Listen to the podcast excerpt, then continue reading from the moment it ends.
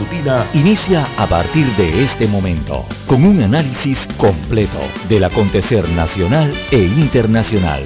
Noticiero Omega Estéreo. Omega Estéreo Noticias.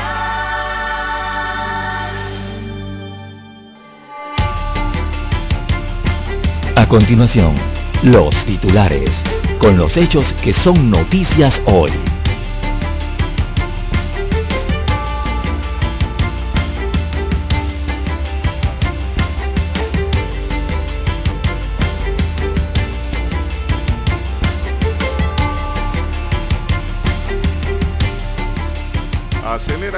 De uso de suelo en reservas. La Autoridad Nacional de Tierra estará entregando del 15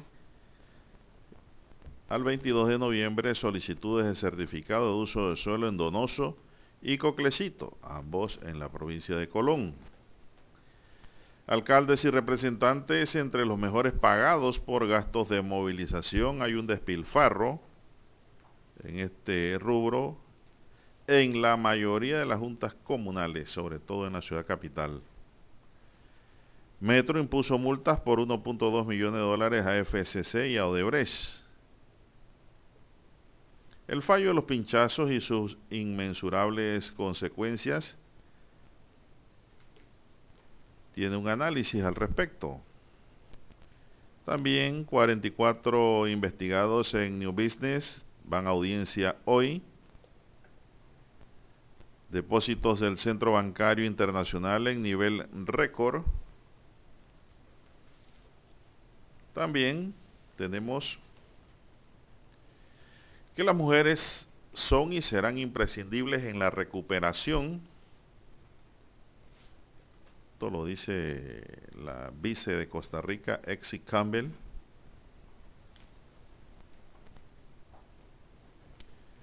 También tenemos para hoy, amigos y amigas, que continúa la ola de violencia y de criminalidad azotando nuestras calles. Acribillaron a reciclador en Colón. También preocupante lo que ha sucedido en Chiriquí durante los últimos días. Van 15 suicidios en la altiva. Hay desabastecimiento de cebollas, dicen, y ahora tendrán que importar para evitar que las estanterías se queden vacías.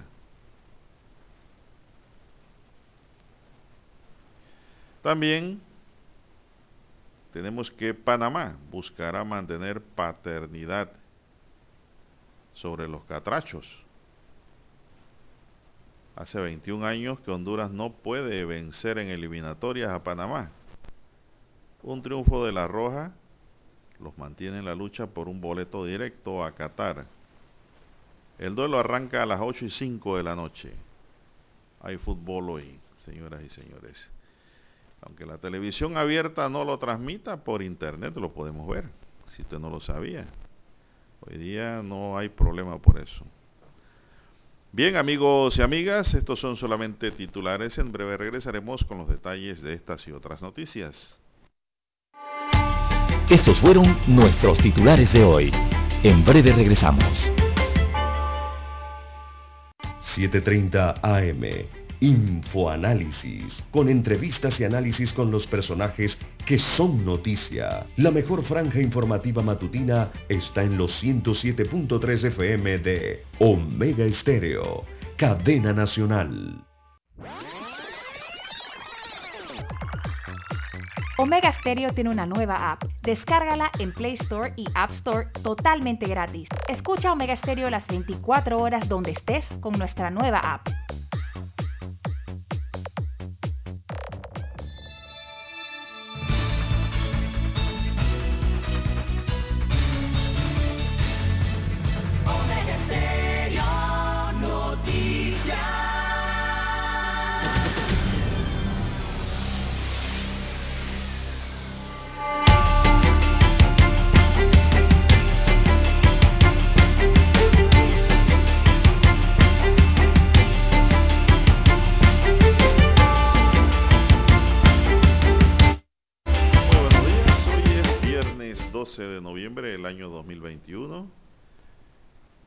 Eric Pineda está en el tablero de controles. En la mesa informativa les saludamos. Lara. Y Juan de Dios Hernández Sanjur para presentarles las noticias, los comentarios y lo que pasa en Panamá y el mundo. En dos horas de información, iniciando esta jornada como todos los días, con mucha fe y devoción, agradeciendo a Dios Todopoderoso por esa oportunidad que nos da de poder compartir una nueva mañana y de esta forma llegar hacia sus hogares, acompañarles en sus vehículos y en sus puestos de trabajo y donde quiera que usted se encuentre además. Pedimos para todos salud divino tesoro. No tiene precio la salud. Seguridad y protección ante tantos peligros que nos rodean a cada momento. Sabiduría y sobre todo mucha fe firme, fe cierta, fe pura, fe sobre roca viva. Eso es importante para poder vivir mejor. Así es. La fe no tiene precio, ni se compra, ni la venden. La fe nace en cada ser humano.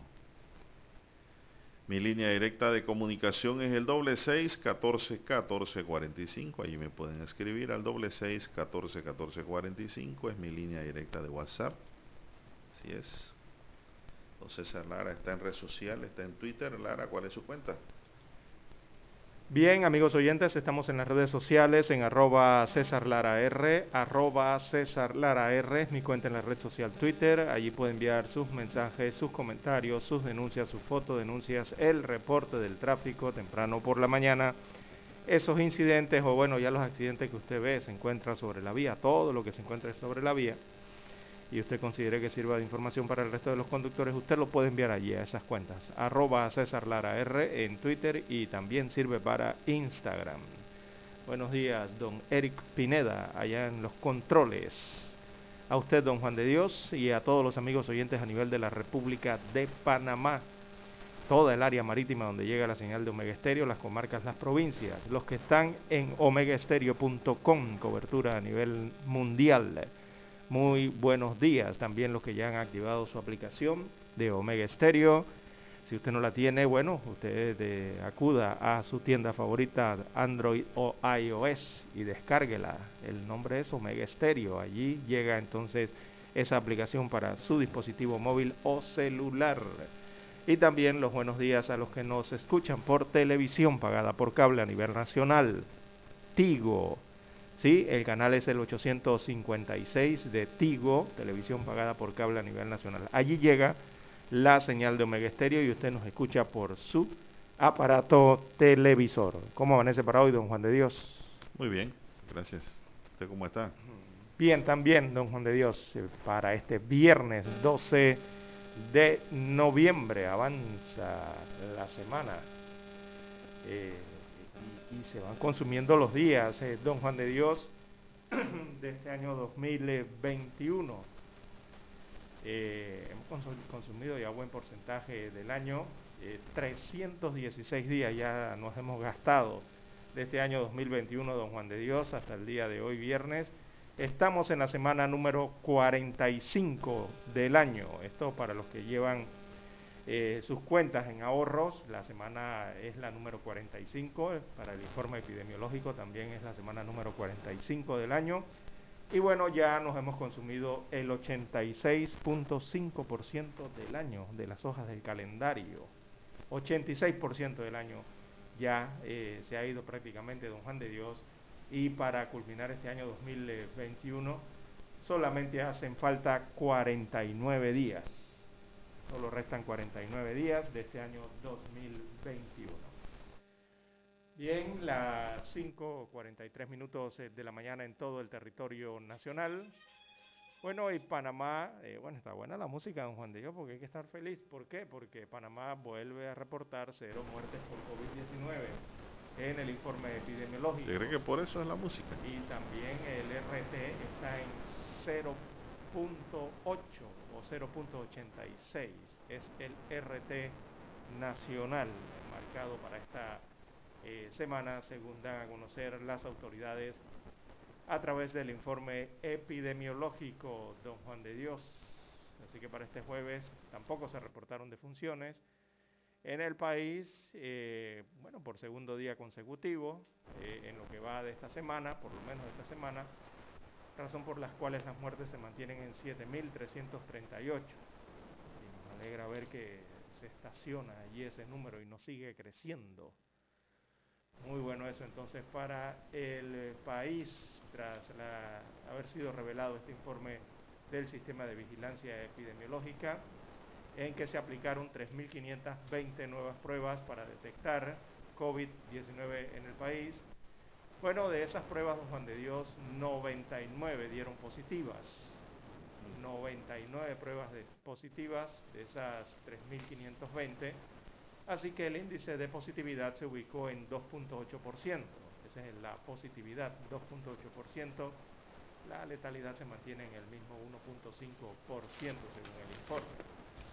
Bueno, eh, ayer jueves entonces se reportaron 1.582 casos activos, son 1.582 pacientes o personas eh, con COVID y que tienen la capacidad de transmitirlo, pero están recibiendo tratamiento adecuado y los protocolos necesarios. De ellos, 1.451 eh, están en cuarentena obligatoria, ¿verdad? Eh, de ellos 1.374 están en sus casas, en sus residencias, recibiendo tratamiento ambulatorio y hay 77 en hoteles hospitales, convertidos en hospitales estos hoteles. Eh, veamos los pacientes en salas de, en los hospitales o nosocomios. Eh, en hospitalización se ubican 131 casos.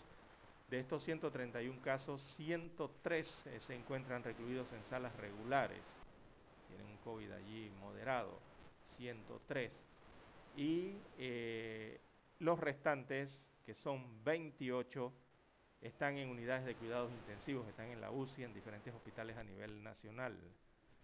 Bueno, eh, así está el informe epidemiológico del COVID-19 eh, para la última jornada. En la última jornada eh, se han recuperado 159 personas más de, la enfermedad. Bueno, así está la situación, don Juan de Dios, eh, en cuanto al COVID-19. Las vacunas, eh, de forma general, se han aplicado 5.866.011 dosis de vacuna. O sea, esa es la cantidad de pinchazos que se han dado en el país eh, para vacunar a personas, tanto con primeras dosis, segundas dosis y dosis de refuerzos. Bueno, excelente. Eh, bueno, vamos a entrar ahora en otra materia, don César. Eh, hay, que seguir, hay que seguir cuidándose, eso no lo podemos dejar de decir. Hay que seguir usando su mascarilla en la calle, cambiarla lo más que usted pueda tiene que seguirse lavando las manos con agua y jabón donde llegue y hay agua y jabón, lávese las manos. Use su alcohol siempre, no se le olvide que usted a cada momento manipula su tarjeta de crédito, de débito, así es, o la tarjeta garrotera. También eh, manipula efectivo, Lara. Y esas son fuentes de transmisión de la contaminación. Entonces usted tiene alcohol, usted se pone alcohol en las manos y por lo menos allí bloquea cualquier tipo de virus o bacteria. No solamente COVID, cualquier otro. Eh, los que viajan en transporte público también la, la careta transparente esta, la antifaz transparente, que le cubra la boca y la nariz y no eso que nada más le tapan los ojos. Y distanciamiento donde usted pueda, ¿eh? la cosa no ha terminado, mantenga la distancia a donde, hasta donde se pueda. Así Es. Recordemos que el país, bueno, todos los países siguen vulnerables y hay que mantener esas medidas y sobre todo la alta tasa de vacunación. Y vacunándose, siga vacunándose, que está probado que el, país ha controlado la pandemia por la vacuna, Lara. Así es una de las herramientas Eso es así. primordiales. Digan lo que digan o piensen lo que piensen, es así. Es así. La Fiscalía Especial Anticorrupción tiene seis meses más para investigar si hubo o no hubo irregularidades en el proyecto para el estudio, diseño, construcción, mantenimiento y financiamiento de la cinta costera, anomalías que impedirían un perjuicio para el Ministerio de Obras Públicas. El plazo adicional para el desarrollo de estas sumarias en averiguación fue dado por el juzgado tercero liquidador de causas penales a cargo de Valoisa Marquines, según consta en el edicto fechado el 8 de este mes. De acuerdo con decisión, con la decisión, una vez agotado este plazo, el Ministerio Público debería remitir las sumarias al órgano judicial el proyecto para el estudio, diseño y construcción, mantenimiento y financiamiento de las tres fases de la cinta costera fue ejecutado por Odebrecht mediante contratos adjudicados en los gobiernos de Martín Torrijos, Ricardo Martinelli y Ricardo Martinelli 2009-2014. La investigación se inició por separado en enero de 2017 respecto a la fase 1 y 2 del proyecto y en marzo de ese mismo año para lo concerniente a la fase 3 pero el expediente estaba paralizado desde el 2018 debido a un recurso presentado por la Fiscalía para acumular las tres causas, petición finalmente que fue concedida. La fase 1 costó 189.1 millones de dólares, Lara, anote esos números. La fase 2, 52.6 millones y la fase 3 costó 776.9 millones de dólares y terminó en 782.1 millones de dólares. Wow. Mucha plata. marino. Mucha plata. La Fiscalía busca determinar si en la ejecución de este proyecto hubo delitos contra la administración pública, entre otros. Así es, esta es la investigación pues, que tiene ahora ya que desarrollar la Fiscalía a cargo de esa causa ojalá pueda hacer un buen trabajo, Lara. realmente eh, en estos casos de alto perfil no se está haciendo buen trabajo, Lara. El buen trabajo lo están haciendo contra el gallinero, contra el hijo de doña Paula, la cocinera. contra el hijo del panadero. Así es, ahí sí lo hacen muy bien. Pero en los casos de alto perfil en donde hay firmas de abogados pesadas, en donde hay recursos económicos, allí pues la cosa no camina como cuando investigan a Juan Pueblo. Es que la investigación eh, realmente está centrada dentro de las tres cintas costeras, dentro de las tres fases, principalmente en la tercera fase, porque ahí es donde se habla entonces de un sobreprecio de más de 300 millones de dólares, un, un estimado, un aproximado eh, que daban, recuerdo, los reportes eh, de la Contraloría General de, la República, de, acuerdo a los estudios que habían realizado, y cuyo costo de construcción, como usted bien señala, fue de 782 millones de dólares, pero eh, entonces tuvo un sobreprecio, se estiman, en 107 millones. Ese sobreprecio representó, según la Contraloría un alrededor del 13% de, de, de, lo que del, del, del, proyecto, ¿no? Hablan de un sobreprecio de, ese, de esa cantidad, un 13%. Bueno, vamos a hacer una pausa o seguimos aquí. Eric, dígame usted. Vamos a la pausa, dice don Eric. Noticiero Omega Estéreo. La mejor franja informativa matutina está en los 107.3 FM de Omega Estéreo. 5.30 AM. Noticiero Omega Estéreo. Presenta los hechos nacionales e internacionales más relevantes del día. 7.30 AM. Infoanálisis. Con entrevistas y análisis con los personajes que son noticia. De 8 y 30 a 9 y 30 de la mañana. Sin rodeos con Álvaro Alvarado, de lunes a viernes, por Omega Estéreo.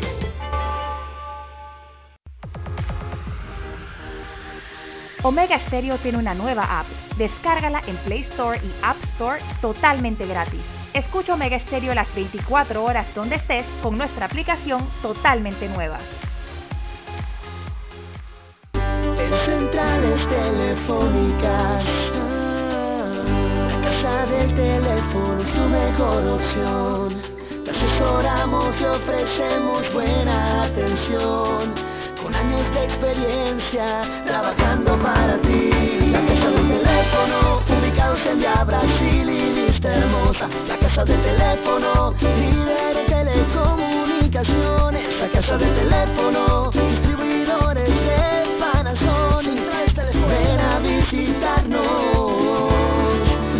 La casa del teléfono. 229-0465. lsdtcorp.com. Distribuidor autorizado Panasonic. Para anunciarse en Omega Estéreo, marque el 269-2237. Con mucho gusto le brindaremos una atención profesional y personalizada. Su publicidad en Omega Estéreo. La escucharán de costa a costa y frontera a frontera. Contáctenos 269-2237. Gracias.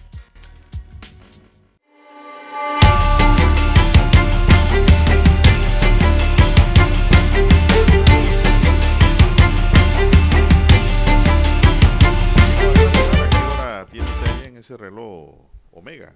Bien, 5.54 minutos de la mañana, 5.54 minutos en todo el territorio nacional. Bueno, hasta ahora tenemos notas de que el juzgado tercero liquidador de causas penales tiene programada para hoy, hoy viernes, ¿sí? la audiencia preliminar a 44 personas acusadas por presunto blanqueo de capitales en la compra del grupo editorial Panamá América EPASA, supuestamente con fondos públicos como caso conocido con el nombre de New Business.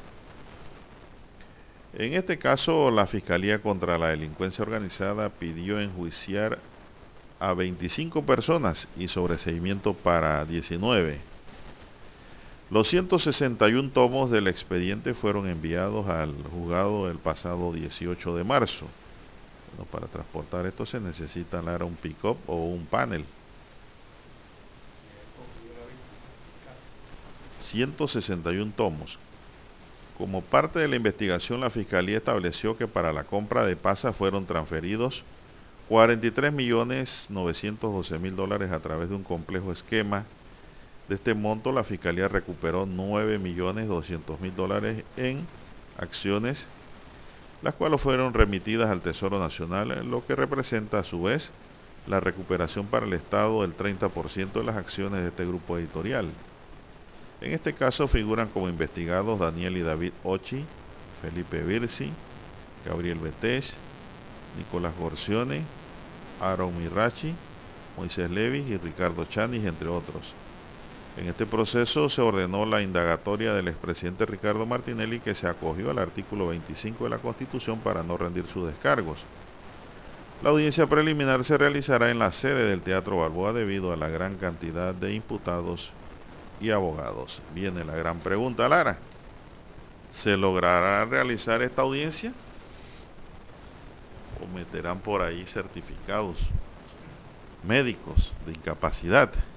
Vuelve la misma modalidad o la misma temática. No, sé, Lara, de tantos casos de anticorrupción que se han ventilado, por cierto, y de los que no hemos visto grandes resultados tampoco. Nada casi. Eh, no sé si ya aquí la juez tomó la decisión, Lara, de designar defensores públicos, defensores ausentes, en caso de que los abogados particulares no asistan a la audiencia. Sí, porque hay 25 personas sí aquí, eh, también habían dado en el caso ya sobreseimiento a nueve personas, a otras nueve, por esa comisión contra el delito económico. Es blanqueado de capitales, el delito directo, y ese tiene penas de 5 a 12 años de prisión. Eh, bueno, se transfirieron, la investigación eh, destaca que, o estableció más bien la investigación que se transfirieron a través de un complejo esquema cerca de 44 millones de dólares para la compra de un medio de comunicación social. En este caso, por este caso tan conocido, todos sabemos que es del grupo editorial EPASA. Eh, de ese monto, según las autoridades o las fiscalías, se han logrado recuperar unos 9 millones de dólares en algunas acciones que han aplicado. Eh, ese dinero ya ha sido remitido al Tesoro Nacional, esos 9 millones de dólares lo que representa a su vez una recuperación de un 30% de las acciones del grupo editorial eh, para el Estado en este caso. Sí, pero si pierden el caso, el Estado tiene que devolver todas esas acciones. Es una medida cautelar. Eso no, no implica ya un juicio en firme sobre esas acciones.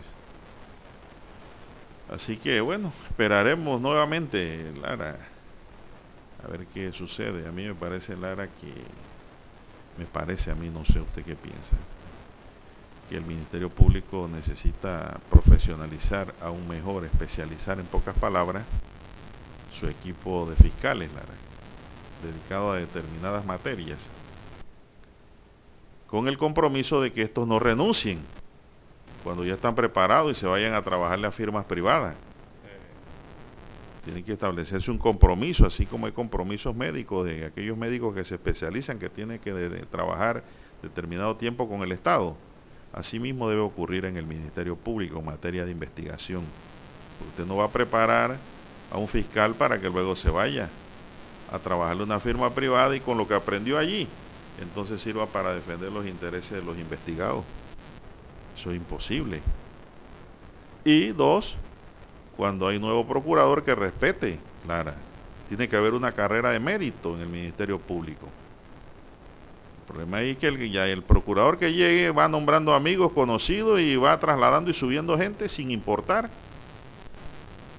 cuál es su capacidad, su experiencia y estudio.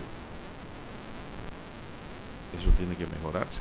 Si no vamos a seguir con una, justicia tan valiente, seguiremos hablando de injusticia, de corrupción y de todo lo demás, porque eso eh, por ahí está la salida ¿no? del pensamiento popular de que cuando no se falla de manera correcta, Lara, de acuerdo a lo que se prevé que debe suceder, hablamos de corrupción, hablamos de, de compras, hablamos de malos manejos, hablamos de todo, menos en que no se presentó la investigación de forma profesional, con eficacia, ¿no?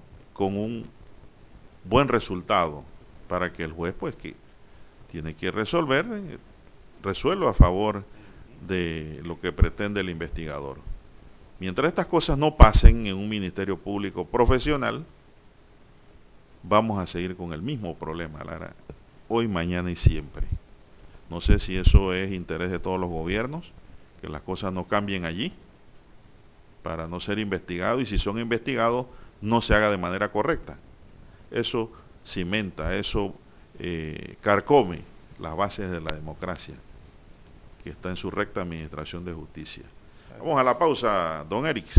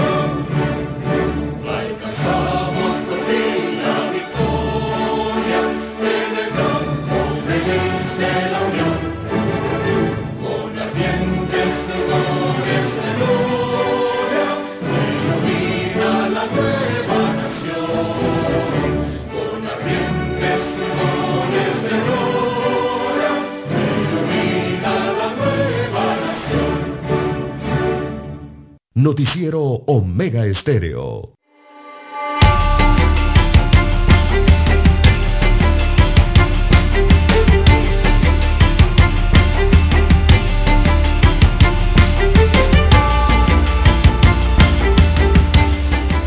Bien, ya son las seis, cinco minutos, seis, cinco minutos en su noticiero Omega Estéreo, el primero con las últimas. Don César, digamos usted.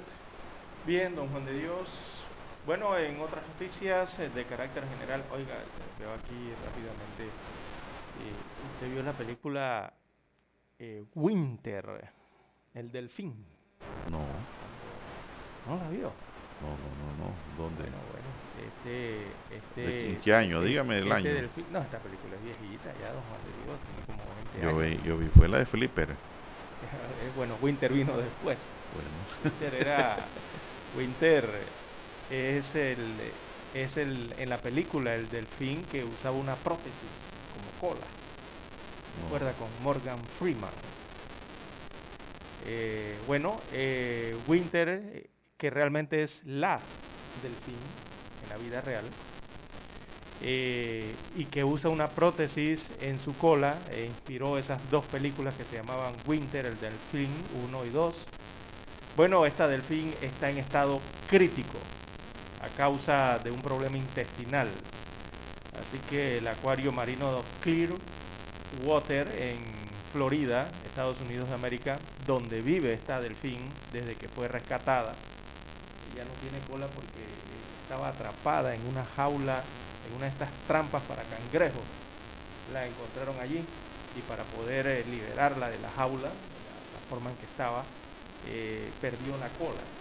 Ajá. Y después entonces le crearon una prótesis especial para que esta delfín pudiese moverse en el agua, nadar y, so y sobrevivir. Y lleva años con esta prótesis. Bueno, pero en entonces este acuario. me está dando mucha vuelta, aterríceme. Eh, bueno, esta delfín está en estado crítico. Eh, eh, este Clear, clear Water, el acuario marino ha sido cerrado, fue cerrado ayer y es, permanecerá cerrado hoy en Florida por dos días, entonces para concentrarse en salvar a esta delfín que sirvió de inspiración y también eh, eh, actuó ¿no? en las escenas para esta película muy recordada por muchas personas, ¿no? Winter el Delfín. Así que bueno, están tratando de salvarla de esta situación en que se encuentra con este problema intestinal allá en Miami, Estados Unidos de América. Bueno, mucha gente preguntándome, Lara, dice que la señal está baja, que no se escucha bien. Eh, bueno, la respuesta es que tenemos problemas técnicos allí o los micrófonos, no sé acá, Eric. Eh, no sé si hay que darle más ganancia o qué, pero eh, nos disculpan los amigos oyentes. Creo que es más que todo un tema técnico que se va a corregir pronto. Bien, son las 6, 8 minutos, señoras y señores, 6, 8 minutos en su noticiero Megesterio, el primero con las últimas. ¿Qué más tenemos, don César? Adultos mayores podrán emprender, para ello sancionan norma. El órgano ejecutivo sancionó el proyecto de ley que incentiva la participación de los adultos mayores en emprendimientos a nivel nacional. La propuesta que empezará a regir en mayo de 2022 pues debe ser reglamentada por el Ejecutivo. Está dirigida a apoyar y respaldar a los adultos mayores que van de 70 años en adelante, Lara. Tiene como objetivo facilitar oportunidades económicas y comerciales para los adultos mayores y promover la economía planteada dentro del territorio nacional. Esto le llaman la economía plateada, Lara para el logro de una igualdad de oportunidades sin discriminación por edad. Así es. Lo establecido, dice la norma aprobada que ahora es la ley 253 del 9 de noviembre de 2021, señala que el emprendimiento del adulto mayor es la empresa creada por personas mayores de 70 años de edad, la cual tendrá ingresos brutos o facturación anual por un máximo de 2.500.000 dólares. Le corresponderá a la autoridad de la micro, pequeña y mediana empresa promover el emprendimiento de adultos mayores mediante programas de formación, tutorías y asesoramientos para el desarrollo de capacidades empresariales. Además, esta misma institución será la encargada de promover la economía plateada, las oportunidades y los beneficios asociados a esta. La promoción se hará por medio de campañas audiovisuales, visuales y auditivas y demás que considere pertinente, dijo, dice la nueva norma. De igual forma creará el diseño de un logotipo para que las empresas que formen parte de la economía plateada puedan identificar sus productos y servicios. La economía plateada no es más que productos y servicios dirigidos a personas mayores de 70 años. Sí, muy bien, me parece bien, eh, don 70 años está muy alto, debieron ponerlo más bajo, ¿no? De 60. ¿A qué edad uno se jubila? 62. 62. ¿Y a qué, a qué edad es el adulto? Pero ahí es adulto mayor, creo que es de, sí, de 65 años para arriba. Eh, don Juan de Dios, eh, está bien que conviertan esto en políticas públicas, el tema del emprendimiento para personas de adultas eh, mayores, eh, porque la verdad es que emprender, emprender no tiene límite de edad, don Juan de Dios, uno puede ser emprendedor desde los 18 años de edad. A los no, hay emprendedores menores de edad, para que sepan. Sí, y hasta menores de edad, exactamente. Eh, que desde muy jóvenes eh, eh, han hecho sus empresas, han hecho dinero. Hay otros que les ha tomado más tiempo, a los 40, a los 50 años de edad. Y por qué no, también hay otros que pasada la adultez, la, edad adulta, más de 60, 70 años, han logrado ese sueño. Sobre todo el sueño del emprendedor es tener una empresa eh, y, e independizarse, que es lo que realmente uno busca, ¿no? Con el emprendimiento. Eh, y la verdad es que hay un creciente interés por esto también en Panamá, eh, de los adultos mayores para emprender.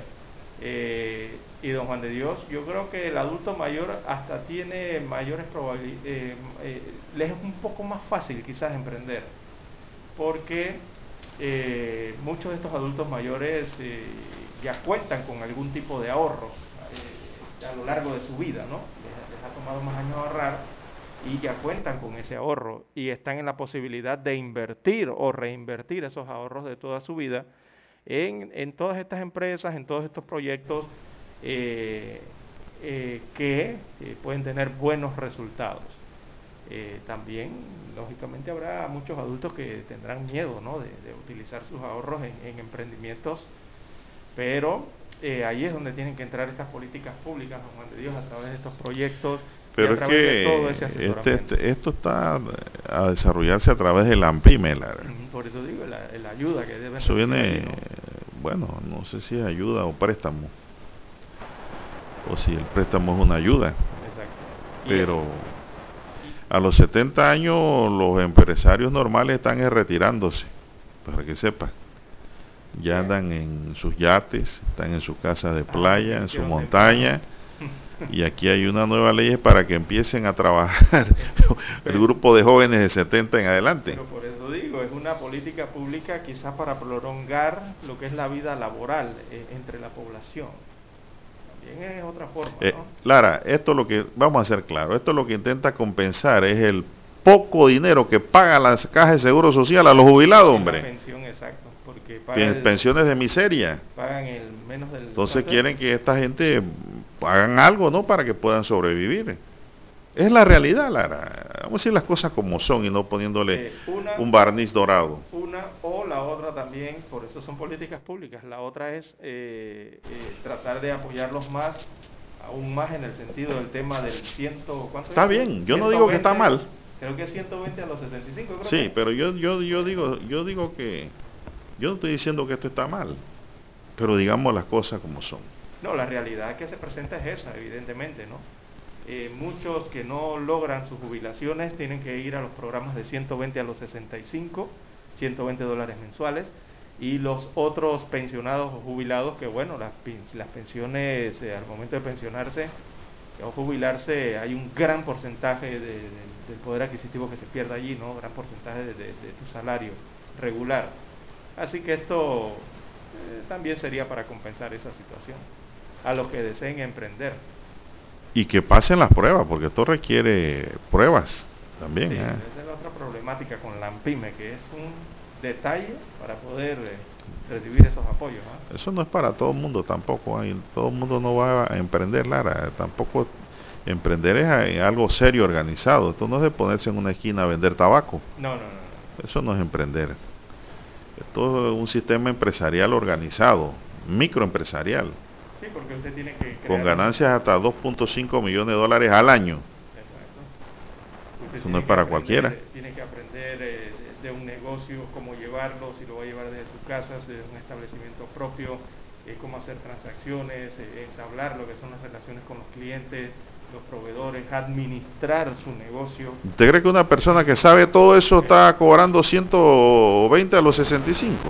Pienso que no. Bueno, pero para eso es el emprendimiento, don. Usted me está confundiendo el emprendimiento con vender pollo asado en una esquina allí los viernes nada más. Eso no es emprendimiento, eso es un hobby ahí Ujú. para echar cuento con los vecinos. Ah, bueno. Vamos a la pausa.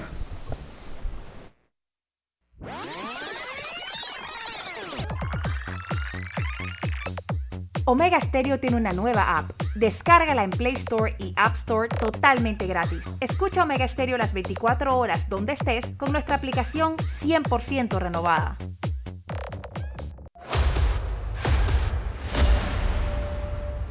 Desde los estudios de Omega Estéreo, establecemos contacto vía satélite con la voz de América. Desde Washington, presentamos el reportaje internacional.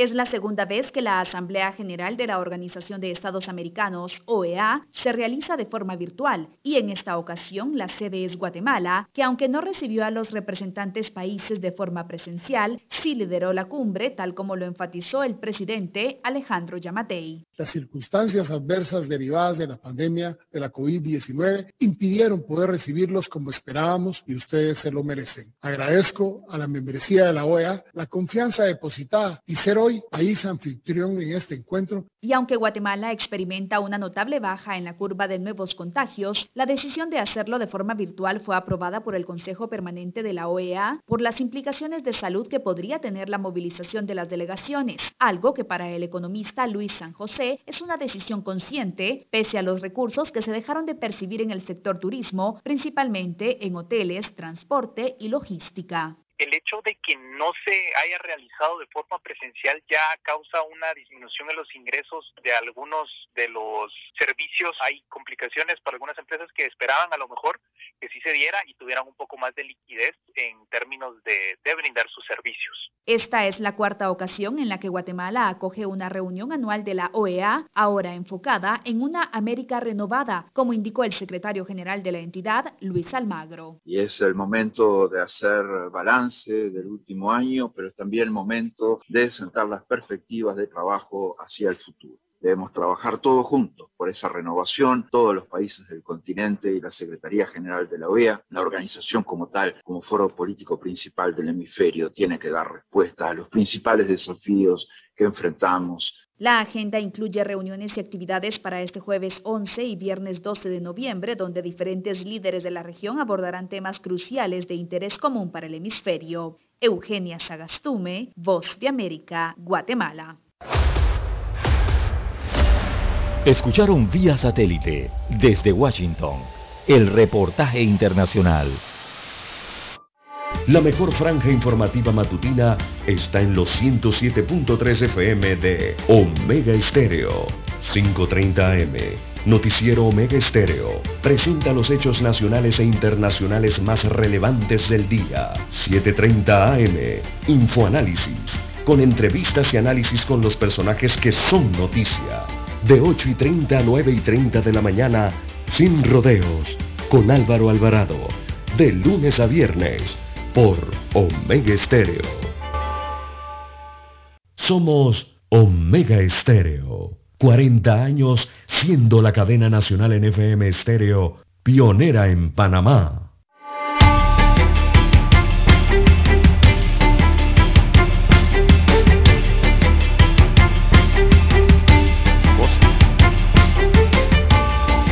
Bien, seguimos, seguimos aquí, don Eri. Oiga, Lara tiene una confusión aquí entre lo que es emprendimiento y lo que es profesionalismo. ¿Qué? A ver. Eh, usted me dice que un abogado puede seguir ejerciendo hasta los 100 años si tiene fuerza, claro. Claro. Pero eso no es emprender. Eso es el desarrollo profesional ¿no? de la persona en su profesión. Emprender es negocios distintos que no tiene que ver directamente con el desarrollo de la profesión. Un médico puede, yo conozco médicos expertos, Lara, que se han retirado del sistema público, pero te trabajan de que dos veces, tres veces a la semana en la privada, y por su experiencia la gente lo buscan y tienen 80 años, 80 y pico de años. Claro, se jubilan de sus profesiones y después buscan... Entonces, pero eso no es emprender. Eso de, es el desarrollo y pro, o prolongamiento de, de, su, de del ejercicio de su, vida laboral. de su profesión. Regularmente, don Juan de, Dios, de su profesión. Se jubilan y, y, emprenden otra cosa. Se van a emprender en agricultura, se van a emprender en ganadería. Eso, eso sí. Eso sí, si usted se dedica a otra actividad. Usted me está diciendo que yo voy a ejercer hasta los 100 años. No, yo voy a ejercer hasta que pueda arrastrar la maleta. claro. Ya hay maleta de rueditas. No, ya yo, yo, me encuentro, yo me encuentro con abogados, Lara, ya de avanzada edad. Ahora están un poco aguantados, no los veo por el COVID. Pero me los encuentro y, oiga, y es un lujo hablar con estas personas, Lara. Desarrollar el, la conversación con estas personas. Pero hay maletas de rueditas, don Juan de Dios. No. Eh, eh, lo, lo, lo, lo, que le digo es que el desarrollo del ejercicio profesional no tiene límite. Así es. Bien, en eh, lo último que se ha medido la esperanza de vida en Panamá. Eh, la esperanza de vida en Panamá subió en el último año, en el año 2020, y puede llegar hasta 78.5 años, perdón, la esperanza de vida en el país. Eh, por ejemplo, para las mujeres... Eh, es importante tasada, eso. Para las mujeres, eh, la esperanza de vida fue tasada en 81.7 años en Panamá. Y, y, es mayor que la esperanza de vida de los hombres, que para los hombres fue tasada en 75.4 años. Y es bastante también. Más que los hombres. Ese es un promedio. El promedio es 78.5. Bueno. 75 años para los hombres y 81 años para las mujeres. Bueno, el que no entró en este rol, Lara, fue Rambo. Él fue acribillado de varios disparos. Esto ocurrió en la calle 7 y 8 Avenida Herrera, esto es en Colón. Los sonidos de la bala anunciaban un nuevo homicidio en Colón la tarde de ayer. El hecho ocurrió aproximadamente a las 4 de la tarde entre los lugares mencionados. La víctima fue un hombre apodado Rambo, quien recibió múltiples disparos por un sujeto desconocido cuando caminaba por la avenida. Autoridades informaron que este hombre fue identificado como Fernando Alejandro Fon Zamora de 49 años y según informes preliminares su verdugo salió de un callejón y le disparó sin mediar palabra. Rambo se dedicaba a recolectar hierros y cobre, los cuales fueron, los cuales fueron, o los cuales luego disponía a venderlo en una recicladora del área. La Policía Nacional al llegar acordonó el sitio ya que el cuerpo yacía en el pavimento en medio de un charco de sangre. Bueno, tiene que ser que Lara yo no, no veo una causa de para matar a un, a un, A un indigente. pepenador, sí. Y esto es un asunto más que todo personal, Lara. Pienso yo. 10 disparos eh, fueron los que recibió la anatomía de este No le sujeto apodado Rambo. Iba vestido con un suéter gris sin manga, pantalón corto y chancletas.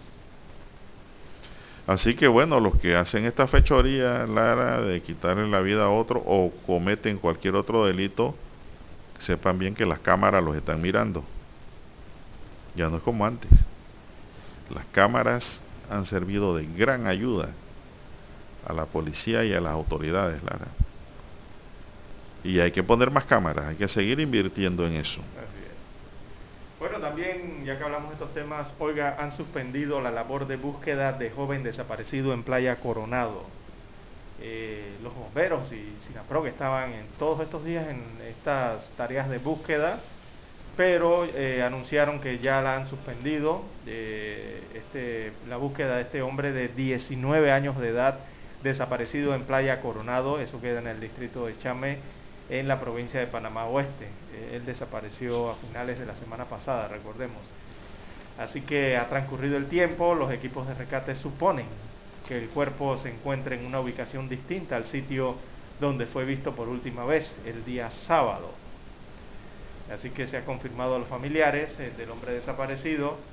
Eh, los familiares optaron por alquilar, alquilar una embarcación para continuar con la búsqueda del cuerpo de su ser querido. Eh, así que se ha advertido a la familia que esta tarea debían realizarla tomando en consideración las medidas de seguridad y también con personal del Sinaprogo Cuerpo eh, de Bomberos, eh, ya que eh, es riesgoso esta tarea, ¿no? Considerando las condiciones climáticas y sobre todo que están en, el mar, don Juan de Dios, en la playa, ¿no? Así que las, veamos las estadísticas en Panamá Oeste, las víctimas por inmersión ya suman 11 en la provincia de Panamá Oeste durante este año la mayoría de los casos de estas muertes han sido consecuencias eh, de la negligencia de personas al no tomar las precauciones, según señalan las autoridades de seguridad de los bomberos y del SINAPROC. Así que han suspendido la búsqueda, entonces las labores de búsqueda y rescate que eran realizadas eh, eh, para encontrar el cuerpo o a encontrar a este joven desaparecido en Playa Coronado la semana pasada no se a continuar con esto y no se ha dado con eh, la identificación. También otro hombre murió ahogado, don Juan de Dios, pasa en Panamá con eh, esto en la quebrada La Conga, así que Mircea de Jaraúz, de 47 años, murió ahogado este miércoles. Eh, a últimas horas de la tarde cuando fue sorprendido por una cabeza de agua en la quebrada La Conga ubicada en la comunidad de La Unión, corregimiento de Acerrío de Gariché. Esto queda en el distrito de Bugaba, en la provincia de Chiriquí. Hasta con las quebradas hay que tener cuidado. Como no, como no, las quebradas se crecen.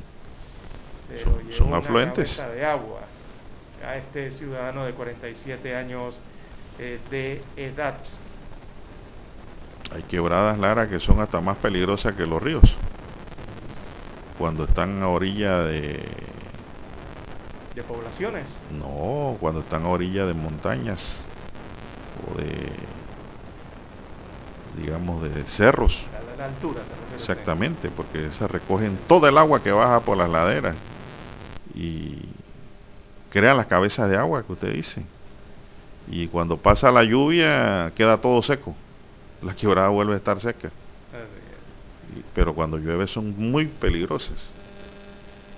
Así es. por eso es importante y por eso damos aquí todas acá, la mayoría de las mañanas, eh, el, informe de las condiciones meteorológicas para las 24 horas, porque la, hay que evitar, hay que evitar las quebradas, los ríos y las playas eh, debido a las lluvias eh, que se registran para esta temporada.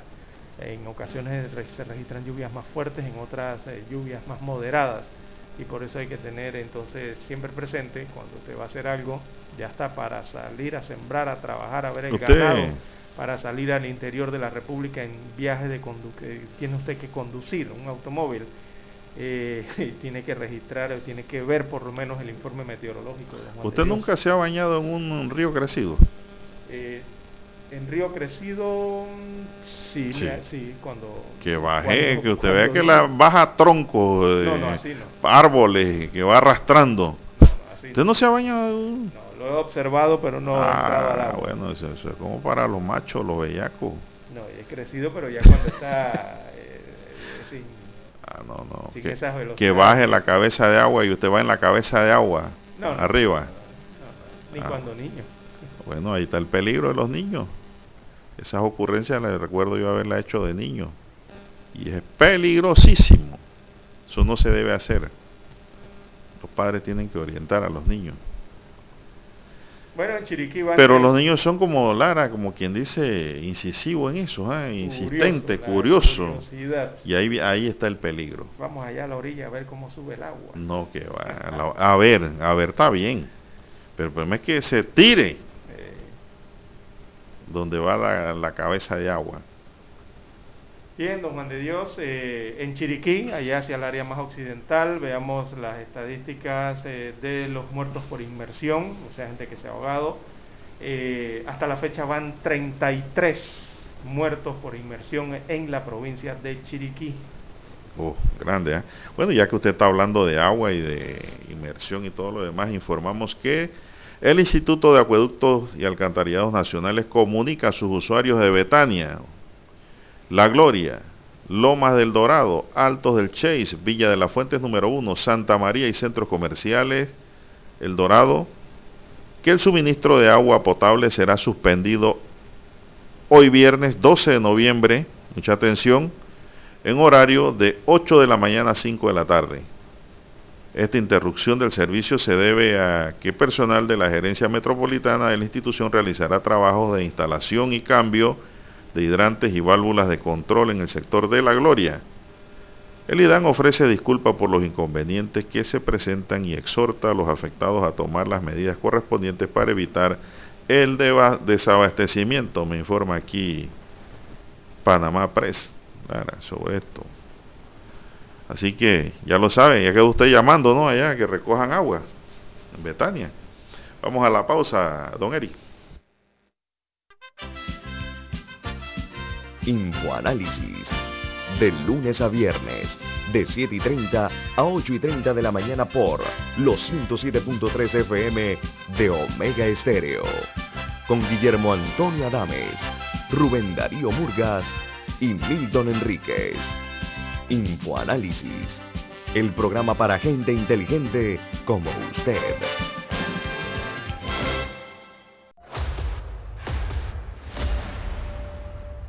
Desde los estudios de Omega Estéreo, establecemos contacto vía satélite con la voz de América. Desde Washington, presentamos el reportaje internacional.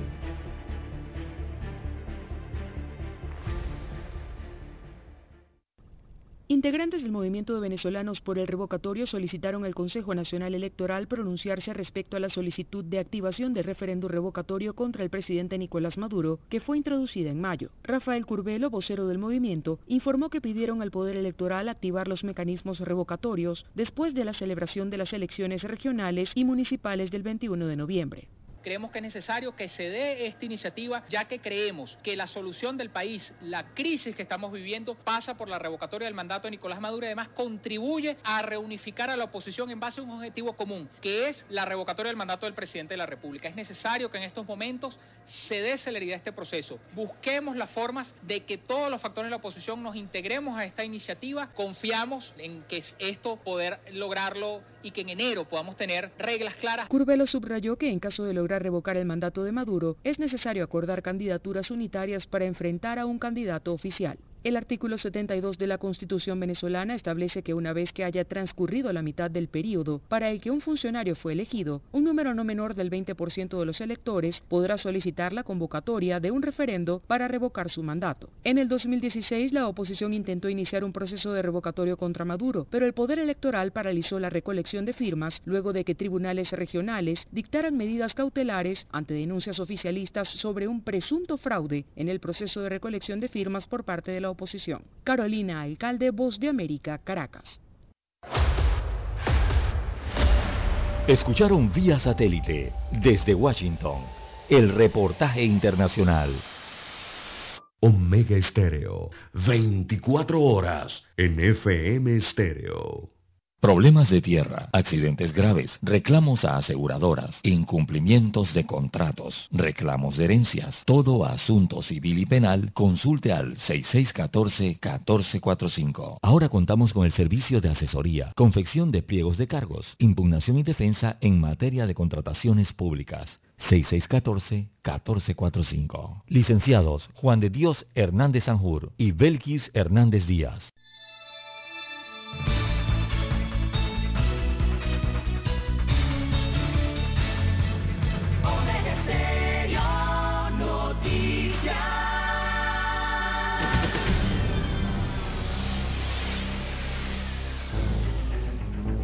Las noticias impresas en tinta sobre papel. Con ustedes.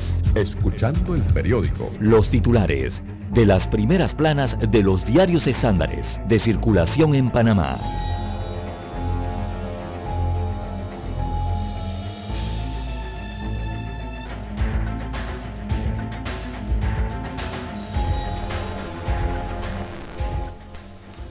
Bien, amigos oyentes, el diario La Estrella de Panamá titula para este viernes 12 de noviembre, Las mujeres son y serán imprescindibles en la recuperación. Hay una amplia fotografía en primera plana del diario La Estrella de Panamá, en donde aparece la vicepresidenta de Costa Rica, Epsi Campbell.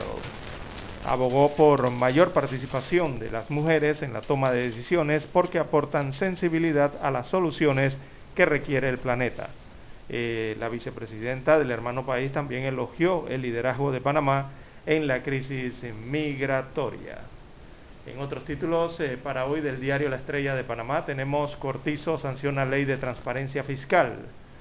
Así que el presidente constitucional de la República, Laurentino Cortizo Cohen, dijo que se busca ajustar las normas legales a los estándares internacionales que mejoren la calificación del país. En otros títulos, un fallo y su efecto local e internacional. Destaca la decana de la prensa nacional que el fallo que declaró al expresidente Ricardo Martinelli Berrocal absuelto en el caso Pinchazos no fue no, no se puede ver desde una perspectiva meramente de justicia.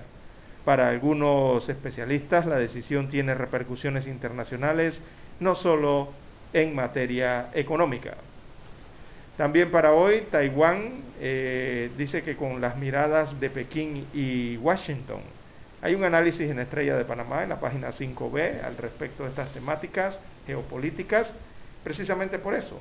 Las pugnas geopolíticas entre Pekín y Washington tuvieron un nuevo episodio esta semana con la llegada de una delegación de congresistas estadounidenses que atizó aún más las tensiones entre China y Taiwán por la presencia de tropas de Estados Unidos de América en la isla. Para el gobierno chino es un acto de provocación el arribo de los congresistas, todos estos congresistas son republicanos. Así que la Casa Blanca prefirió restarle importancia al tema porque no es la primera vez que se dan los encuentros. También la Estrella de Panamá en su sección de ciencia y tecnología destaca hoy el reportaje, la historia familiar detrás del telón de Mayrot. Bueno, la creación del primer árbol robot tiene como fondo a Leonel González, especialista en automatización industrial, quien junto a su esposa e hijos llevaron adelante la iniciativa para la inclusión educativa. Así que este es MyRot es un árbol robot. Está en la página 2B del diario La Estrella de Panamá en su edición impresa de hoy. También el cuadro COVID-19 destaca para el día de hoy 474.002 casos confirmados a lo largo de la pandemia. En cuanto a los fallecidos, en todo este periodo, 7.338 eh, fueron los decesos eh, registrados hasta el momento. En las últimas 24 horas, veamos, 99 casos nuevos se han detectado en la última jornada. En la última jornada no se han registrado, fallecimientos por la enfermedad. En cuanto a los recuperados, 465.082 son las personas que se han restablecido, que se han curado de la enfermedad en el país. Bien, estos son los principales titulares del diario La Estrella de Panamá. Pasamos a revisar ahora la portada del diario La Prensa. Se reactiva expediente de la cinta costera. La Fiscalía Especial Anticorrupción tiene seis meses más para investigar la presunta comisión de delitos en la construcción de la cinta costera a cargo de Odebrecht. Alcaldes y representantes entre los mejores pagados por gastos de movilización. Autoridades locales a nivel nacional, las cuales están facultadas por ley para definir su presupuesto de funcionamiento tienen asignado elevados ingresos mensuales en concepto de gastos de movilización y representación. Por ejemplo, en los distritos de Panamá, Colón, Arraiján y La Chorrera, los representantes cuentan con asignaciones para movilización de 5 mil dólares mensuales, más que un salario. En total, las erogaciones del Estado destinadas a este rubro suman un millón treinta mil dólares mensuales. Esta información consta en datos de la Contraloría General de la República que fueron recopilados por las oficinas regionales de fiscalización de esa entidad. Es increíble, don Juan de Dios, porque en los presupuestos de los lugares o las instituciones donde trabajan estos personeros o funcionarios, existe presupuesto para combustible, existe presupuesto para vehículos y transporte, para equipo de transporte, existe presupuesto para conductores, para el pago de conductores, y adicional presupuesto para el salario de esos mismos funcionarios. Y resulta que hay que entregarles hasta 5 mil dólares adicionales para ser transportados en los vehículos de la entidad, de la institución, con chofer de la institución, con combustible pagado por la institución y quién sabe de mantenimiento y cuántas cosas más, ¿no? Échele la caja menuda. Oiga, increíble. Que esa es la que paga también, ¿ah? Aceleran acreditación de uso de suelos en reservas. La Autoridad Nacional de Tierras estará entregando el 15 y el 22 de noviembre solicitudes de certificado de uso de suelo en Donoso y Coclecito, ambos en Colón. La NATI comenzará la próxima semana la entrega a los interesados de las solicitudes de certificado de uso de suelo en las áreas protegidas. Estos certificados permitirán el aprovechamiento de terrenos a aquellas personas que ocupan reservas ecológicas desde antes de su creación. La NATI emitió un comunicado en el que convoca para el próximo 15 y 22 de noviembre a los interesados en Donoso y Coclecito respectivamente. Más información, el diario La Prensa nos dice, Metro impuso multas por 1.2 millones de dólares a FCC y Odebrecht el Metro de Panamá impuso cuatro multas por 1.2 millones de dólares a Odebrecht y FCC por incumplir trabajos pendientes en la línea 2. El fallo de los pinchazos y sus inmensurables consecuencias. Las consecuencias del fallo que absolvió a Ricardo Martinelli de los pinchazos no se circunscriben al ámbito judicial.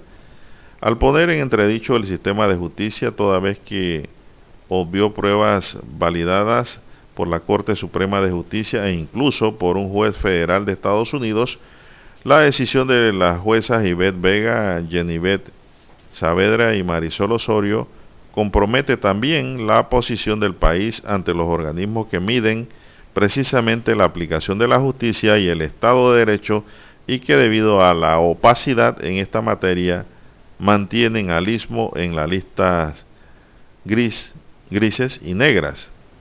Más allá, el fallo despejaría el camino electoral para el 2024 y podría inclusive afectar la gobernabilidad de Laurentino Cortizo.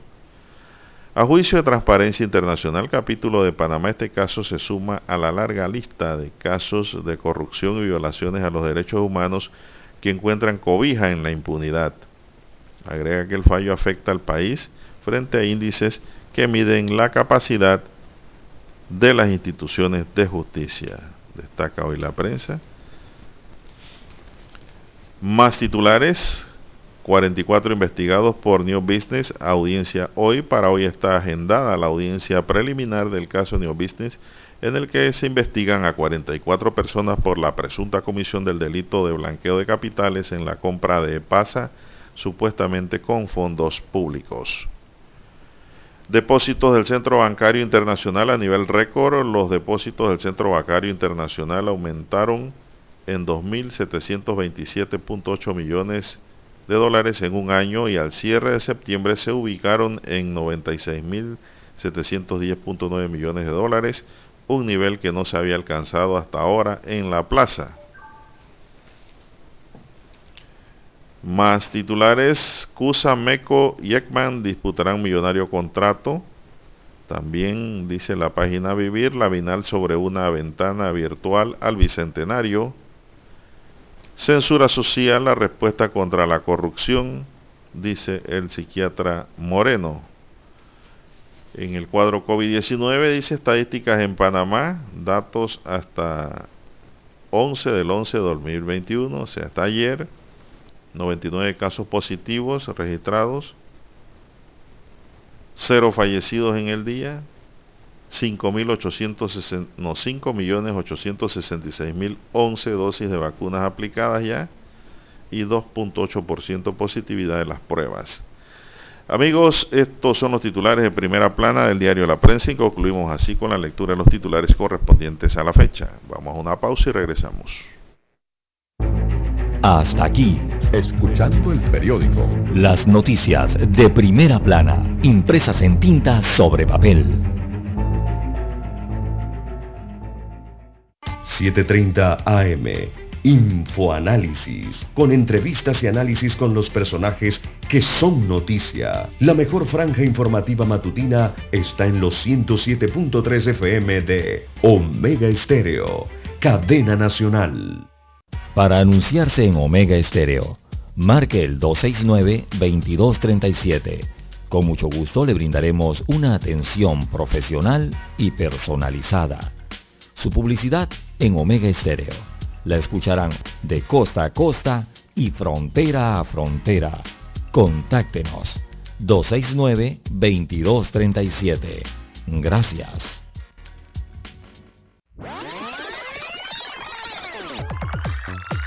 Omega Stereo tiene una nueva app. Descárgala en Play Store y App Store totalmente gratis. Escucha Omega Stereo las 24 horas donde estés con nuestra nueva app. Omega Estéreo, 40 años de innovación. Desde los estudios de Omega Estéreo, establecemos contacto vía satélite con la voz de América. Desde Washington, presentamos el reportaje internacional.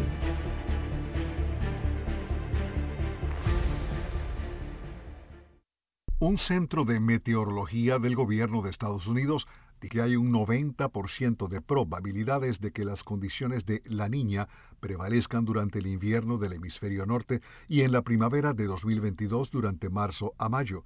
El patrón de la niña se caracteriza por temperaturas inusualmente bajas en el Océano Pacífico Ecuatorial y está relacionado con inundaciones y sequías. El Centro de Predicción del Clima del Servicio Meteorológico Nacional dijo que se anticipa que la niña afecte las temperaturas y las precipitaciones en Estados Unidos durante los próximos meses y agregó que el patrón climático tiene 50% de posibilidades de continuar en la primavera de 2022 de marzo a mayo. En tanto, se esperan condiciones neutrales en el Niño, oscilación del sur, durante los meses de abril a junio, según informó el centro en su pronóstico mensual. Las llamadas condiciones ensoneutrales se refieren a periodos en los que ni el niño ni la niña están presentes, a menudo coincidiendo con la transición entre los dos patrones climáticos, según el centro. El niño se caracteriza por el calentamiento de las temperaturas superficiales en el Pacífico tropical oriental. Alejandro Escalona, Voz de América, Washington. Escucharon vía satélite desde Washington el reportaje internacional. Omega Estéreo, 24 horas en FM Estéreo. Es momento de adentrarnos al mar de la información. Este es el resultado de nuestra navegación por las noticias internacionales más importantes en este momento.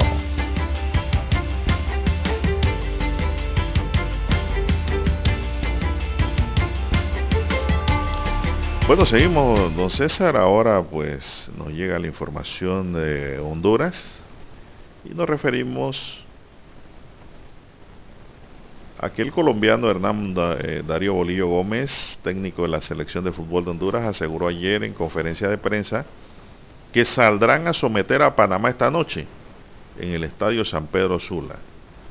Así lo dijo Bolillo Gómez, vea pues, vamos a hacer esto de la mejor manera posible destacó que no está preocupado por los jugadores que saldrán a la cancha, luego de las ausencias de Alberto Quintero, Edgar Bárcena y Harold Cummings, quienes fueron parte de su proceso cuando estuvo al mando de Panamá. Dice, no estoy preocupado, mejor a Honduras.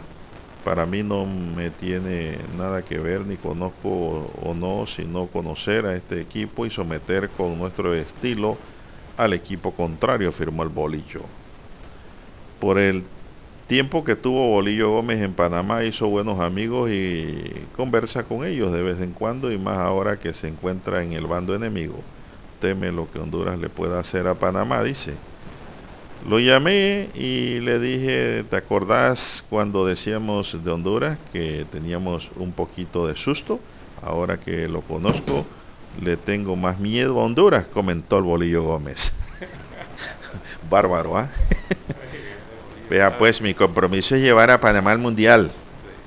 ¿Sabe cómo hablarle a la prensa el bolillo? ¿ah? Bien, ese partido. Es un personaje. Va, sí, ese partido va hoy por la noche, don Juan de Dios. Eh, yo creo que muchos, algunos panameños eh, se están desayunando que hoy hay partido de fútbol. Sí, de porque nadie, todo el mundo habla del juego con El Salvador y se están brincando el de Honduras, que eh, no es fácil. Se están brincando el juego de visita de Panamá. Exactamente. Que es en Honduras, hoy en el estadio Olímpico Metropolitano en San Pedro Sula. Juega la selección de Panamá frente a Honduras en las eliminatorias eh, de esta octagonal, ¿no? Para Qatar 2022. Eh, don Juan de Dios, el estado del tiempo, hay que ver el tiempo también como está en Dice que va a ser bueno. Eh, bueno, eh, los pronósticos hablan de lluvia para esta noche en Honduras, don Juan de Dios. Recordemos que en la región hay un frente frío, se estaba moviendo, ¿no? y eso ha causado mucha lluvia en Honduras para este sector de San Pedro Sula eh, para estas últimas horas o estos últimos días. Eh, el, encuentro se podría disputar con altas probabilidades de lluvia, según indican los reportes meteorológicos en Honduras para este viernes por la noche. Por ejemplo, habría un 68% de nubosidad y un 80% de probabilidades de lluvia en San Pedro Sula. Ráfagas de viento de 9 kilómetros por hora en esa localidad hondureña y un 19% de probabilidades de tormenta eléctrica. Así que quizás la lluvia pueda visitar ese estadio. Eh, bueno, que no sea. Ojalá que no, no, pero. Que no sea eh, igual como, el juego con El Salvador. Sí, ojalá que no, eh, para que haya un buen espectáculo allí y una buena disputa entonces en este partido entre los hondureños y los panameños, que se va a dar en ese recinto del Estadio Olímpico hoy por la noche. Así que hay que ir preparados los que van para allá, eh, don Juan de Dios, para no ser sorprendidos por el clima. Así es. Así mismo es, recordemos que Panamá ahora mismo en la tabla está en cuarto lugar con 8 puntos. Primero está México con 14, Estados Unidos con 11 en el segundo lugar, le sigue Canadá con 10 y Panamá sigue allí pegado con 8 puntos. Costa Rica tiene 6, muy cerca de Panamá. Jamaica tiene 5, al igual que El Salvador.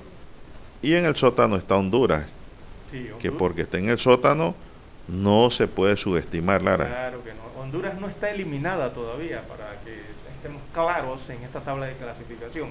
Honduras no está eliminada todavía ni del, ni del repechaje, ni del tercero, ni del segundo, ni del primer lugar me refiero a, los boletos y a las opciones que puede tener. No está eliminada sus posibilidades.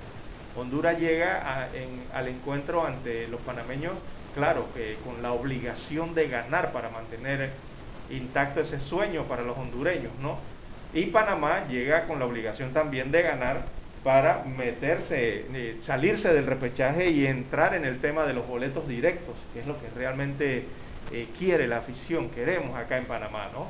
Honduras marcha con esos tres puntos y Panamá está en, el, en la zona de repechaje por el momento, hasta el momento de, la, de, los partidos que se han realizado en esta octagonal final de la CONCACAF.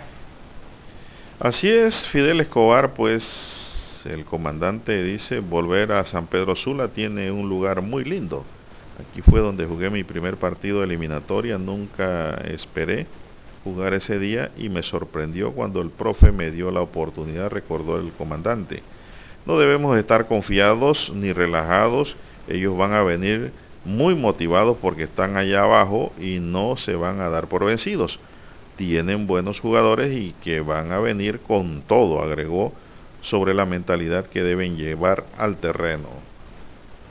El danés Tomás Christensen, técnico de Panamá, no podrá contar con este compromiso con Alberto Negrito Quintero, con Edgar Bárcenas, ambos por lesión, ni con Aníbal Godoy, quien no podrá jugar por acumulación de tarjetas. Así es, tampoco los hondureños contarán con eh, algunos eh, jugadores importantes, muchos por lesiones y otros por tarjeta. y bueno, ayer el presidente de la Federación de Fútbol de Panamá, allá a su llegada a San Pedro Sula, eh, dijo que un empate ante Honduras, para él, él firmaría un empate ante Honduras, ¿no? Sería un excelentísimo resultado, según dijo el, el presidente de la Federación de Fútbol de Panamá evidentemente el director técnico de la selección Christiansen, el Christiansen sí dijo que va por la victoria. No, sí tiene que, tiene que ser dijo que va armado y con una estrategia para obtener la victoria en eh, allá en suelos eh, de Honduras, ¿no? Tú vas por la victoria, pero te puedes conformar con un empate en tierra contraria. Así es. En feudo contrario. Eso es así, es una regla general. Así que bueno, esta noche, ¿a qué hora es el juego, Lara? ¿A las 8 y qué? 7, 5 horas de Honduras, 8 de la noche, hora de Panamá. 8, 5, 8, 5 minutos. Hora de Panamá, la noche, ¿no? Y bueno, mucho también ha llamado la atención ese titular que han dado los medios eh, locales en Panamá, acá en Panamá sobre este partido, sobre todo uno que habla de que Honduras tiene un papá en la CONCACAF y que es Panamá. ha llamado mucho la atención allá los hondureños.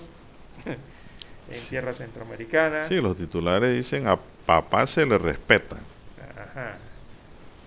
Bueno, eso hay que demostrarlo en la cancha, don Juan de Dios. Bueno, pero sí hay que recordar que Honduras tiene más tradición futbolística que Panamá. Exacto. Por años. Panamá después del año 2000 fue que vio la luz.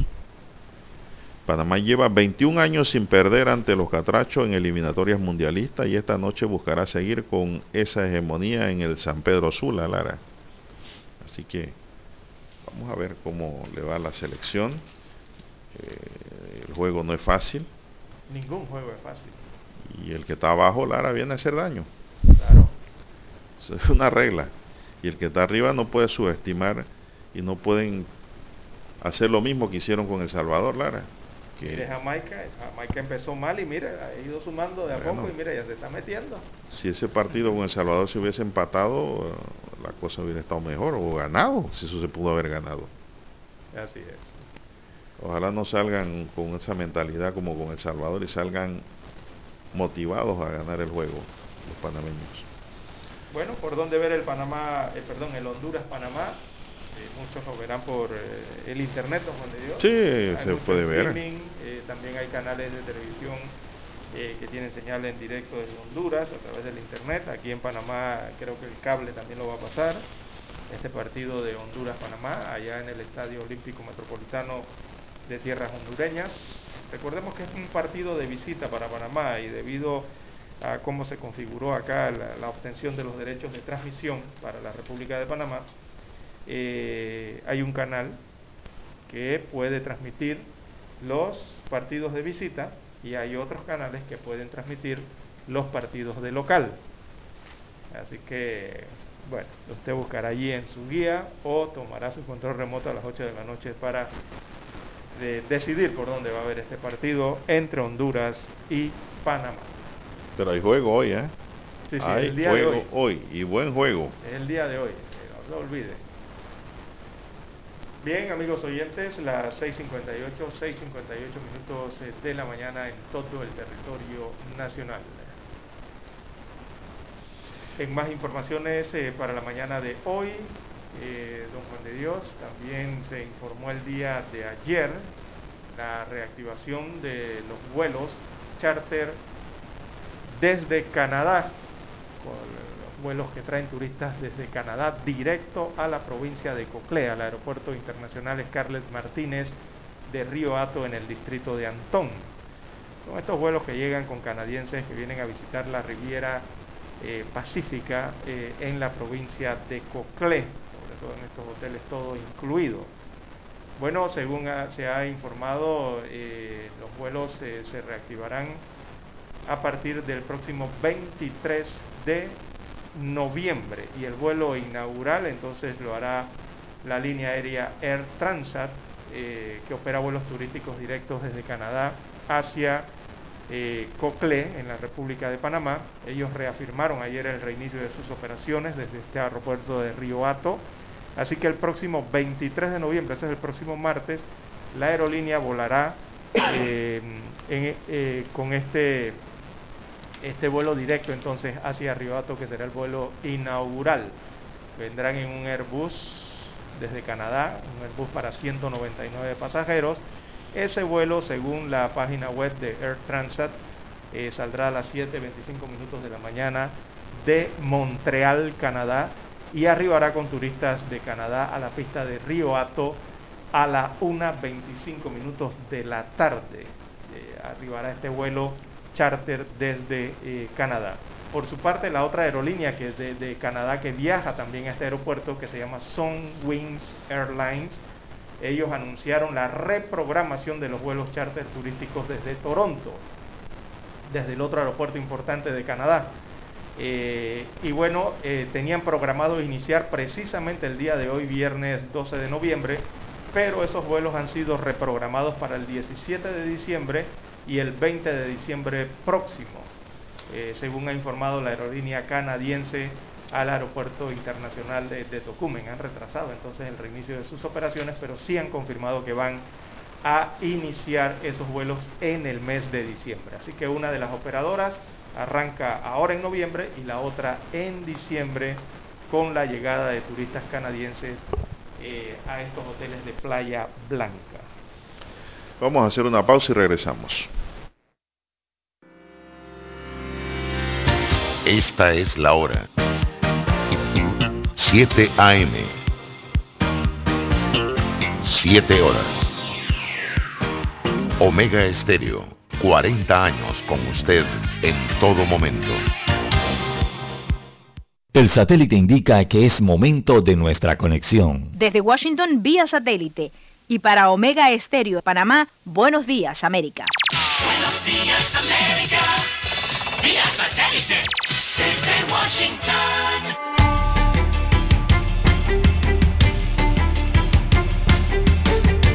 Washington les saluda Alejandro Escalona. El número de fallecidos en el festival Astro World aumentó a nueve con la muerte de un estudiante universitario de Texas de 22 años el miércoles. Barty Shahani, estudiante de la Universidad Texas AM, murió a causa de heridas horribles sufridas en el concierto de rap, dio a conocer James Lassiter, abogado de la familia. El estudiante asistió al concierto con su hermana y un primo que sobrevivieron. Hasta el momento, nueve personas entre las edades de 14 y 27 años perdieron la vida aplastadas en una estampida de fanáticos durante el festival del rapero Travis Scott. Cientos de personas quedaron heridas. Un niño de nueve años permanece hospitalizado en estado crítico, dijo la policía. Se han presentado al menos 50 demandas contra el productor Live Nation Entertainment y el rapero Travis Scott debido a las muertes y lesiones relacionadas con el concierto del pasado viernes. El S&P 500 y el Nasdaq se recuperaron de dos días de caídas cuando los fabricantes de microprocesadores lideraron las ganancias, pero las pérdidas en Walt Disney debido a la desaceleración del crecimiento en el número de suscriptores en su servicio de transmisión de video pesaron sobre el Dow Jones. Walt Disney Company cayó 7,1% para liderar las caídas entre los componentes del Dow Jones, ya que informó del menor aumento en las suscripciones de Disney Plus desde el lanzamiento del servicio de transmisión y registró ganancias pesimistas en su división de parques temáticos. Las acciones de tecnología y comunicaciones de gran capitalización como Alphabet, propietario de Google, Microsoft, Meta Platforms, antes conocida como Facebook, Apple y Amazon.com subieron entre 0,3 y 0,7%. El Premio Global a la Enseñanza, un galardón anual dotado con un millón de dólares, unos 865 mil euros, le fue concedido esta semana en París a la profesora de secundaria Kisha Thorpe, que ha dedicado su carrera a educar niños e inmigrantes en Estados Unidos. Thorpe da clases de inglés a alumnos del último año de bachillerato que están aprendiendo inglés en el International High School Langley Park de Bladensburg, en el estado de Maryland. Más del 85% de los alumnos de la escuela son hispanos y el 95% se identifican a sí mismos como de bajos ingresos. El Premio Global a la Enseñanza fue creado por la Fundación Varki, un fondo filantrópico y organizado en colaboración con la UNESCO. Desde Washington vía satélite y para Omega Estéreo de Panamá hemos presentado Buenos Días América. Buenos días América. vía satélite desde Washington.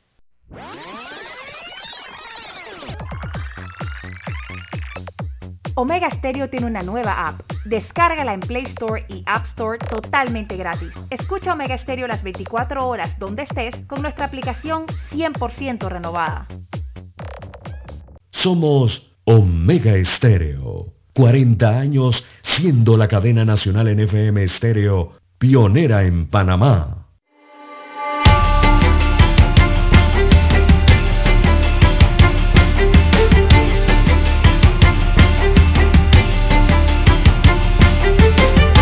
Bien, seguimos, son las 7.05 minutos. Ante el, ante el desabastecimiento de cebolla en el país, la Asociación de la Comunidad Productora de Tierras Altas ha hecho un llamado a las autoridades para que se cumplan con los acuerdos pactados en la cadena agroalimentaria de la cebolla. El productor y asesor de la cooperativa Augusto Jiménez señaló que las autoridades deben confirmar que se cumpla con los acuerdos logrados y de no cumplir deben aplicarse las sanciones que sean necesarias. Explicó que durante el mes de septiembre se aprobó la importación de 40.000 quintales de cebollas para el mes de noviembre y 45 para el mes de 45.000 para el mes de diciembre, pero a la fecha el país solo han ingresado 9.000 quintales. Debido a la situación que se vive en el mercado internacional, se ha demostrado la importancia de continuar con el fortalecimiento de la producción nacional de la cebolla y la papa como garantía de contar con el abastecimiento de estos rubros, indicó. Agregó que es necesario que el gobierno instale una mesa técnica que permita establecer mecanismos debido a la situación que se avecina producto del alza de los insumos, dice el productor. Son las 7.05 minutos. Bien, eh, funcionarios de la autoridad, perdón, de la Universidad Tecnológica de Panamá, don Juan de Dios, también reclaman sus bonos. Todos los días sale una institución reclamar su bono. a reclamar estos bonos de, de, Navidad o bonos de productividad anual o algún tipo de bonificación. Así que la UTP o la Universidad Tecnológica de Panamá el día de ayer también cerraron la vía Tumba Muerto o la Ricardo Joaquín Alfaro. Esto en la entrada principal de la Casa de Estudios Superiores, por ese congestionamiento ayer en Ciudad Capital en algunos sectores, ya que estos trabajadores eh, universitarios exigen el desembolso del bono correspondiente a este año. Explican desde la Universidad Tecnológica de Panamá que los fondos para este bono están contemplados o incluidos en el presupuesto de este año y además aprobado por miembros del Consejo Universitario. Eh, indican eh, que son trabajadores panameños y que tienen derecho a este beneficio económico. Así que también en la provincia de Chiriquí eh, realizaron el día de ayer algún tipo de protesta por este mismo motivo. los trabajadores de la Universidad Tecnológica de Panamá y también de la sede regional en Chiriquí exigen el bono anual y están realizando protestas y piqueteos eh, producto de esta situación. Otra entidad más que se suma a la exigencia de bono. Los bonos han sido suspendidos, don Juan de Dios, por parte de la Contraloría General de la República, que es la que firma el cheque, y ha dicho que para fiestas navideñas y para otras, estas otras situaciones, este año han quedado suspendidas eh, las partidas para ello, o los recursos para eso. Bien, las 7.8, 7.8 minutos de la mañana en todo el territorio nacional. Y, para todos, Juan de Dios, porque incluye al Ministerio de Salud también. No tiene, eh, están suspendidas esas partidas, esos bonos. Bueno, me informan aquí, Lara, de un cierre de calle en la carretera panamericana en el puente Tanara. Se mantiene el tráfico afectado en ambas direcciones. Se está tratando de determinar por qué los moradores del área han cerrado la vía en Chepo, sector este de la provincia de Panamá. Un cierre allí momentáneo. Así es, bien temprano, en el puente de Tanara. Siempre los cierres se dan en ese puente, Lara. En vista del tráfico en la vía interamericana de Raiján Cabecera con dirección a Panamá, los carros avanzan como de 10 a 15 kilómetros por hora, es decir, un tráfico lento. Así es. Bien, en otra información, eh, el IFARO anuncia la fecha del tercer pago de la beca Pase U. Así que ese pago se dará el próximo mes. Hay condiciones para hacerlo. Así que el Instituto para la Formación y Aprovechamiento de Recursos Humanos, IFARU, brindó eh, esta información importante sobre el pase U. Eh, in- indican que a partir del 21 de diciembre próximo inicia el tercer pago de la beca, la beca esta que tiene que ver con el pase U. Eh, el IFARU advierte que los estudiantes de primaria que no logren pasar el año escolar 2021 con promedio de 3 o 3.0 no recibirán el tercer pago de pase U, al igual que a los alumnos de media y premedia que reprueben una materia.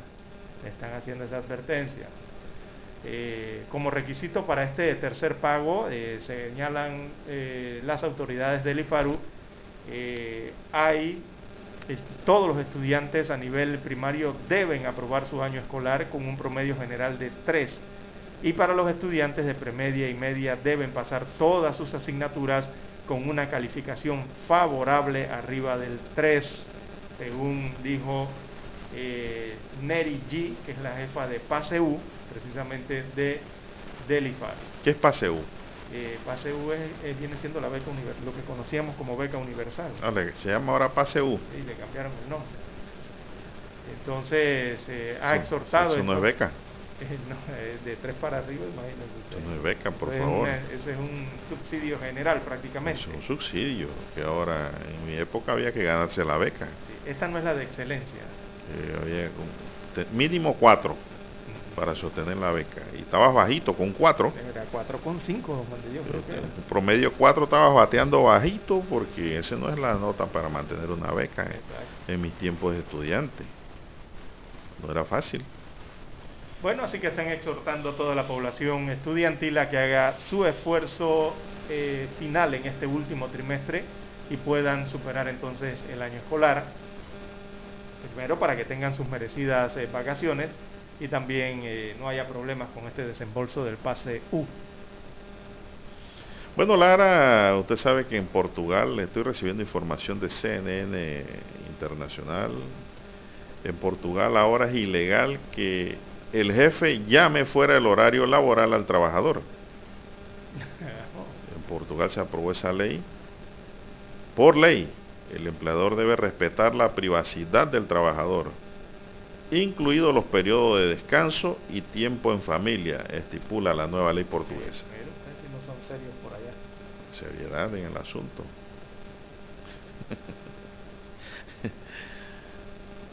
Vamos a ver si en Panamá proponen algo así también. Ah, o no, aquí en Panamá. eh, Bueno, ojalá lo propusieran, pero aquí es difícil eso, don Juan de Dios. Aquí lo- los, empresarios que hay horario de 8 a 5 y ven que a las 5 un minutos de la tarde los empleados salen de la oficina, pero él todavía como propietario está dentro de la empresa, ya ibas teniendo problemas ya. Para algunos, ¿no? Empresarios. Eh, bueno, situaciones que se dan, ese respeto a los derechos laborales, ¿no? Entonces, ese es el problema, Lara. Que el jefe no puede estar llamando a, a los empleados en día de descanso familiar. Entonces, sé que está haciendo ruido mi teléfono. Así que bueno, un saludo al licenciado Randall Hill, en sintonía de Omega Estéreo, el primero con las últimas, distinguido abogado de la localidad, siempre nos escucha. Si va para Darien, va escuchando Omega Estéreo. Para donde vaya, va como Omega Estéreo, Lara. Fiel oyente. Bueno, don César, eh, bueno, hay gente también que le gusta que el jefe lo esté llamando. Eso va contra... ¿Qué, pa- qué pasó? Don Eric, don Eric, don Eric se la- Deja a Eric quieto. Está bateando emergente, bien ahí en el tablero, de controles. es que el descanso semanal es obligatorio según la ley, don Juan de Dios, y, y, debe ser propicio el descanso el día domingo. No, es que la ley no, la ley no, prohíbe el descanso, la ley lo que prohíbe es la comunicación en horas de descanso. Imagínese usted un domingo que le estén llamando. ¿Eh? Yo creo que eso puede operar para las grandes empresas, Lara. Las pequeñas empresas eso no, no, creo que opere bien ni allá en Portugal. Porque la pequeña empresa, Lara, es un núcleo pequeño, que una cosa depende de otra. Pero claro, en esas empresas en donde hay 5 mil, 10 mil, 15 mil empleados, y si el jefe lo está llamando para anunciarle un aumento de salario, tampoco. Bueno, no sé. tampoco se puede. no sé si trabaja el domingo se tendrá derecho a otro día libre y, el ¿cuánto es el recargo? No, pero eso, eso no es, eh, la ley no se refiere a eso. La, ley se habla de la interrupción del descanso por llamadas. Eh, allá en Portugal. En Portugal estamos hablando de un país europeo. ¿ah? ¿eh? Estamos hablando de un país europeo avanzado, ya dentro del primer mundo. Bueno, ¿qué más tenemos, Lara? Son las 7:15 minutos. Una pausa, dice aquí el amigo Pineda, y regresamos. 7.30 AM. Infoanálisis, con entrevistas y análisis con los personajes que son noticia. La mejor franja informativa matutina está en los 107.3 FM de Omega Estéreo, cadena nacional. Desde los estudios de Omega Estéreo, establecemos contacto vía satélite con la voz de América. Desde Washington, presentamos el reportaje internacional.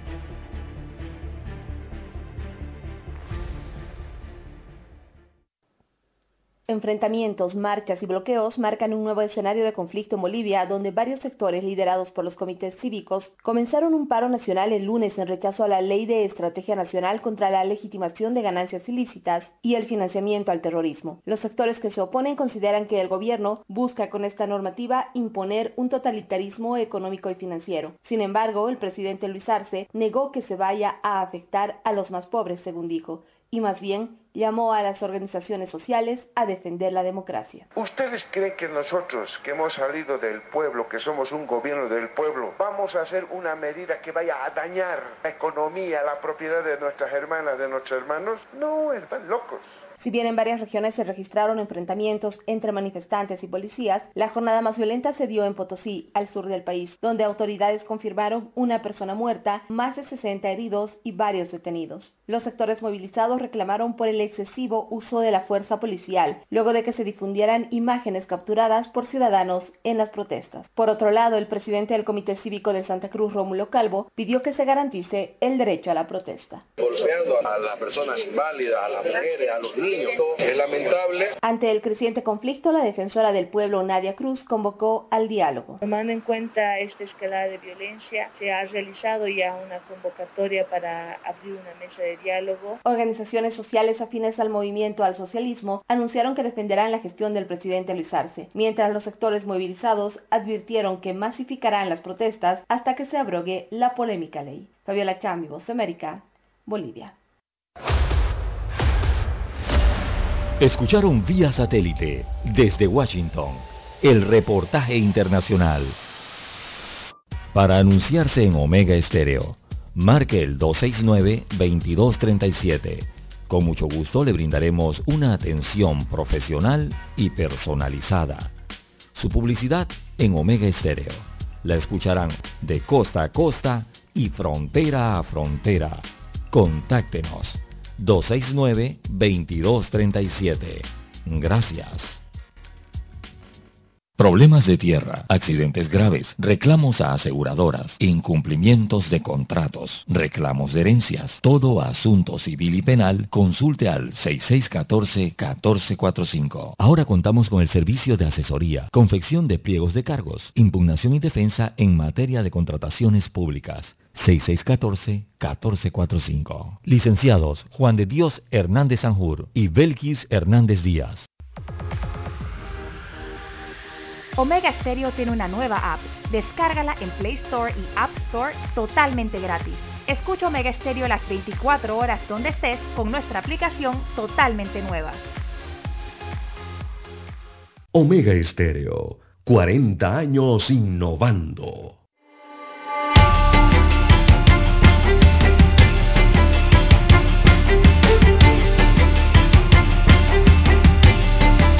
Bien, seguimos Lara, oiga, ya estamos viernes, fin de semana.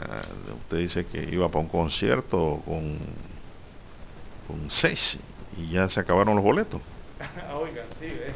Eh, bueno, sorprendente esto de, de- del Sech, el cantante panameño, ¿no? Que brilla a nivel internacional. Imagínense usted, don Juan de Dios, que Sech había anunciado un concierto en Puerto Rico. Abrieron la venta del concierto, del primer concierto, eran dos. Eh, abrieron la venta del primer concierto y resultó una venta en 25 minutos se acabaron los boletos, don Juan de Dios. Del concierto en el Coliseo de Puerto Rico. Usted sabe el tamaño que tiene el Coliseo de Puerto Rico, ¿no? No sé. Así que vendió el, primer, vendió el primer concierto en este coliseo en tan solo 25 minutos. Posteriormente abrió la venta para el segundo concierto, que será, el primero será el 8 de abril, el segundo será el 9 de abril, allá en Puerto Rico. Y también lo vendió en 20 minutos, todos los boletos. Y ha sido tanto que el promotor le ha solicitado al cantante Sech de Panamá que brinde un tercer concierto debido a la acogida que ha tenido entonces este cantante Sech en Puerto Rico, que va a tener eh, eh, un, un dos conciertos, el tercero creo que se está programando también, en el emblemático Coliseo de Puerto Rico el 8 y 9 de abril eh, del año 2022, imagínense, ese concierto es para el otro año y ya los vendió. Así que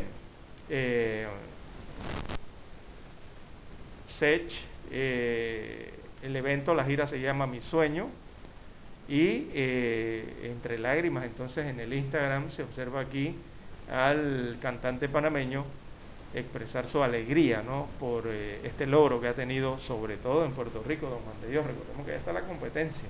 Nadie es profeta en su tierra. Ahí está la competencia en Puerto Rico y el SECH eh, tiene una gran acogida en esta isla eh, del Caribe. Así que felicidades para el cantante. Bueno, panameño. pero él triunfa Lara es porque su género y su letra no es vulgar. Sí, claro, sí, sí. Es- yo sí, considero que es por eso también. Eso tiene mucho... Ya la Eh. gente se cansó, cansó de la vulgaridad. Sí, es, es un lenguaje entendible. en- Universal. en- universal en Latinoamérica. Cualquiera puede entender lo que se están diciendo en estas, las palabras o las frases en, en Uruguay, en México, en, no sé, en Cuba, en Colombia. eh, todos entienden bien lo que, están, lo que está cantando. Eh, sobre todo cuando no hay vulgaridades. Dios. Yo creo que ese es el, el gran escollo que tienen los cantantes panameños en estos géneros. En Puerto Rico también se canta vulgaridad, para que sepa. Pero en, los que en el son los que no cantan vulgaridad. Así es. Por Los eso que se está pegado allá también. Exacto. Los que están en Nueva York triunfando, en Miami o en Los Ángeles, en- de Puerto Rico, no cantan vulgaridades. Exacto. Es que es así. Hay lenguaje irritante. Así hay, hay música, todo tiene su lugar y su momento, Lara. Hay música que no se puede exhibir públicamente. Usted no puede poner en la radio la ópera del mondongo. Sí. Yo no sé si este joven que tenemos en el tablero de controles habrá escuchado la ópera del mondongo a nivel privado. Sí, dice que sí. Ah, qué bien. Pero eso, eso no se puede exhibir públicamente, es muy vulgar. Bueno, dice el Oye, señor- ¿qué le pasó a, a Flex? Usted que sigue el reggaetón y el Bueno, reggae. no, no escucho mucho reggaetón, pero sí hay que seguir a los panameños que están triunfando a, a nivel internacional. Pues el Flex estuvo muy bien así también a En nivel México, internacional. ah, México lleno bien. total. ¿Qué le ha pasado?